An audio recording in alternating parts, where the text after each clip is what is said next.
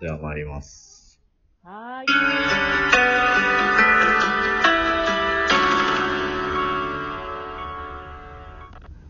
えー、ということで、今回は、えー、ペーテカン所属の女優さん、四条久美子さんに来てもらいました。ありがとうございます。どうも、ありがとうございます。こちらこそありがとうございます。お招きいただきまして、というわけで、劇団ペリカンの四条久美子です。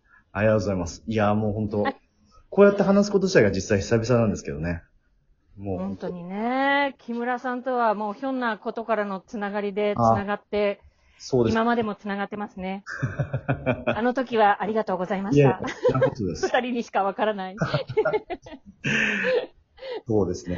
りがとうございます。はい。うん。じゃあ、四条さんもいろいろと状況が変わったと思うんで、ちょっとこんなえエピソードトーク的なのを聞きたいんですけど、え。なるほど。今このアプリで、ええ。家族や親戚に特殊な職業や変わった人生を歩んだ人っているっていうお題があったんですけど、うんうんうんうん。もう四条さん自体がもうちょっと変わった人生かもしれないんですけど、なんか特うんにうん。ご家族とか親戚とか、あうん。の旦那さんの周りとか、なんか、うんこの。人変わってんなとか、こういう職業やってんだなっていうの人でなんかこう思い出す人っています？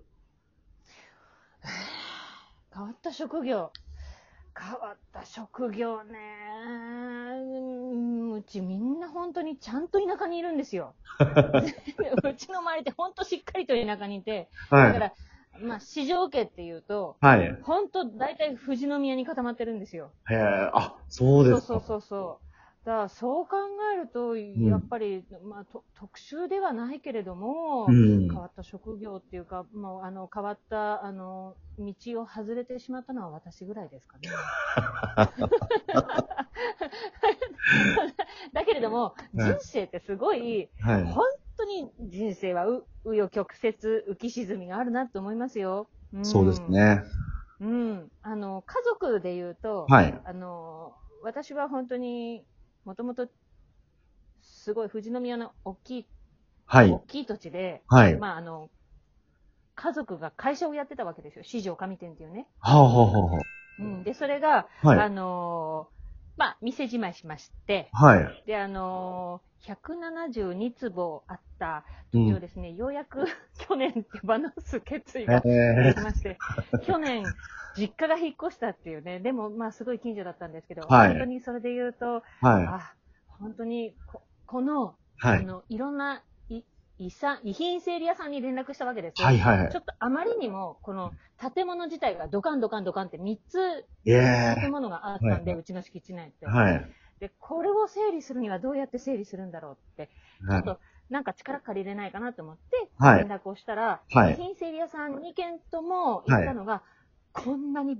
膨大な量えー初めてなんで、ちょっとはい。計算するにも大変なんですけどって、っていうかええ。莫大なお金がかかりますって言われたんで、はい。あじゃあ自分たちで何とかしますっていうふうにして、半年かけて全部ゴミ処理したんですけどね。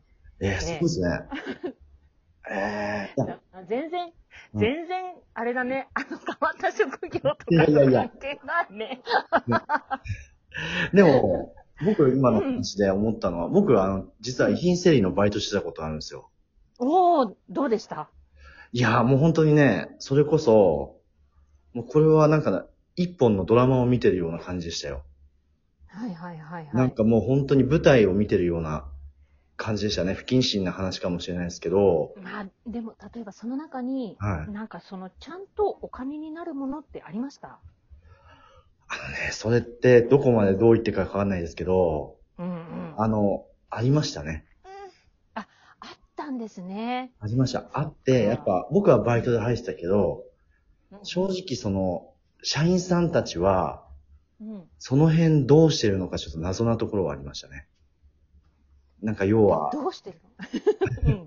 本当にその要は通帳とか、そういったものとかは、こう確認するんですけど、はいはい。こう、本当にまあその今の四条さんのお話とはまた違って、どっちかっていうとこう、ネガな話の方というか、まあ、例えばこの、えー都内でこう、い今話題のこう、お一人でいつの間にかってことのパターンの時に、はい。うんうん結構その、あの、ご家族も知らないところにいろんな貴重品があったりとかして、はい。はい。それで結構その遺品整理のお仕事されてる人たちが、もうちゃんと常識のある方は、こう、ご家族に、あの、これ大丈夫ですかとか一時聞いてたんですけど、はいはい。うんあの、あれちょっとこの人怪しい動きしてるなって人も正直いました。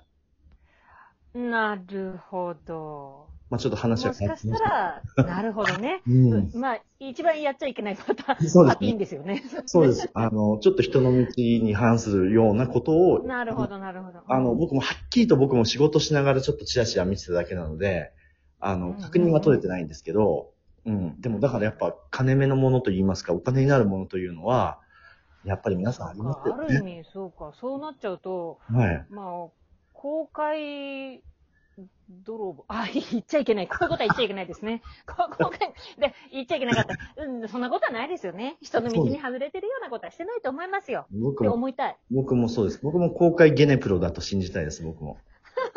そうだよね。公開ゲネプロだと信じたいですよね。はい。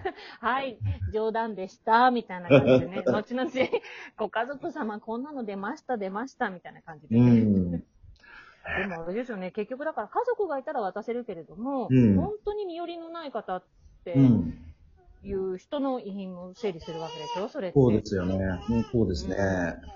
ね、そうすると本当にじゃあ、本当に、まあでもな、うん。そうか、身寄りのない方で本当に金目のものって、まず、ん。それらを売って生活するのかな？それとも最後までやっぱり大事に取っておくのかな？それも本当にだから、四条さんたちみたいに、やっぱりそのご家族がアットホームかそうじゃないかっていうところで、うんうん。だいぶ変わってくるんでしょうね。やっぱその本当家族間の裏側が見えてきますよね。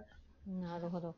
ただまあ、我が家がアットホームかどうかっていうのは、まあ、それはさておきですね。本当に、本当にただでも、うちのおじいちゃんが生前、はい。もう、かき集めていた、はいあの、なんか、中国に旅行に行ったら、はい。俺はこれを買ったっつって自慢げにしていた者たちが、はい。本当に一銭にもならなくて、それはびっくりしました。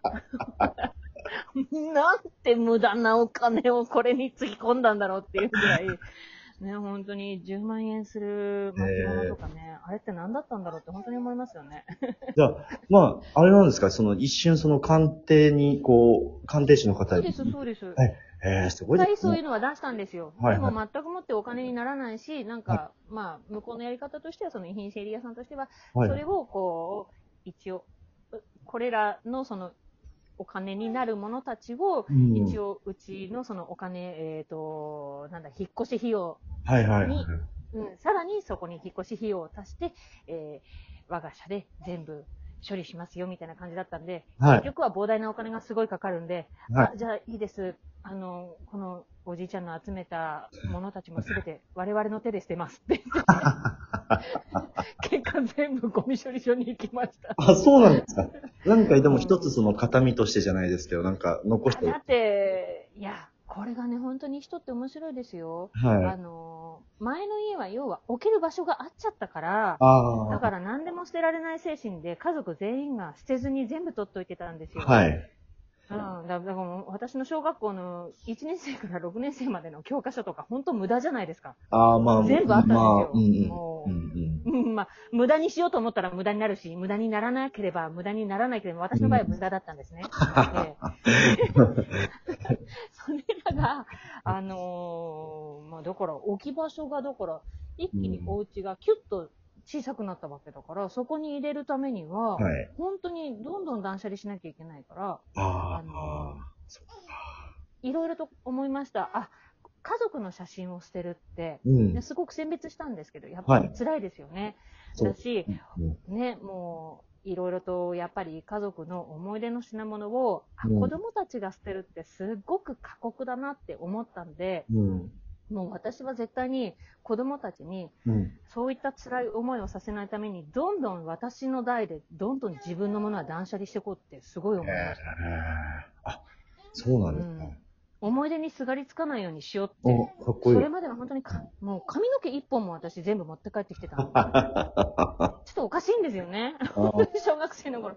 あの、机でこう、勉強するじゃないですか、ええ授業中。はい。で、パラって自分の髪の毛が机の上に落ちると、はい。それ、あ、あ、これまで私と一緒に過ごしてくれた髪の毛かわいそう。持って帰ってあげようって思って、カバンの中にスルッと入れてたっていうからすごいですね。無駄話が多かった。ごめんなさいね。いやいやいや、無駄話じゃないです。いや、じゃあもう今本当にこう、ガラッと変わったわけですね。その、割とその、身の回りのものというか、自分の身についてたものも、コレクションしてたのが、本当に全部捨てましたね。本当に全部捨てちゃいました。もうだから東京来てからの思い出がほぼなくなりました。結局、引っ越すたびに、あ、置き場所がないな、とりあえず実家へって言って実家に避難させちゃうじゃないですか。はい、はだから私が東京来てからの、もはうい20年分ぐらいの写真とか、品物が全部、あら、もそうですか。う、もういないです、この世に。そうなんですよ。まあでもそれ、これもまたいいかなって。うん。そうですねじゃあ、四条さんのその東京に出てからの、あの、ええその奇跡はまあ、どちらかというとネットの方が転がってるってことですかね、今。手元にはあまりないってことそうですね。ないんですよ。本当 あとは他の劇団メンバーが持ってるし、とか思っちゃってあ、人任せになってますね。でも僕、この考えはわかります。最近僕もそうなりました、考え方として。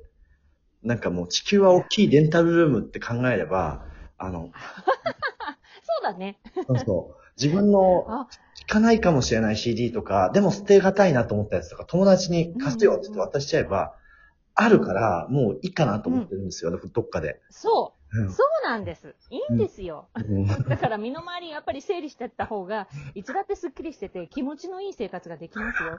ただそんなこと話してる間にもう12分になっちゃいますね。あ すごい。ありがとうございました。いや、はい楽しかったです。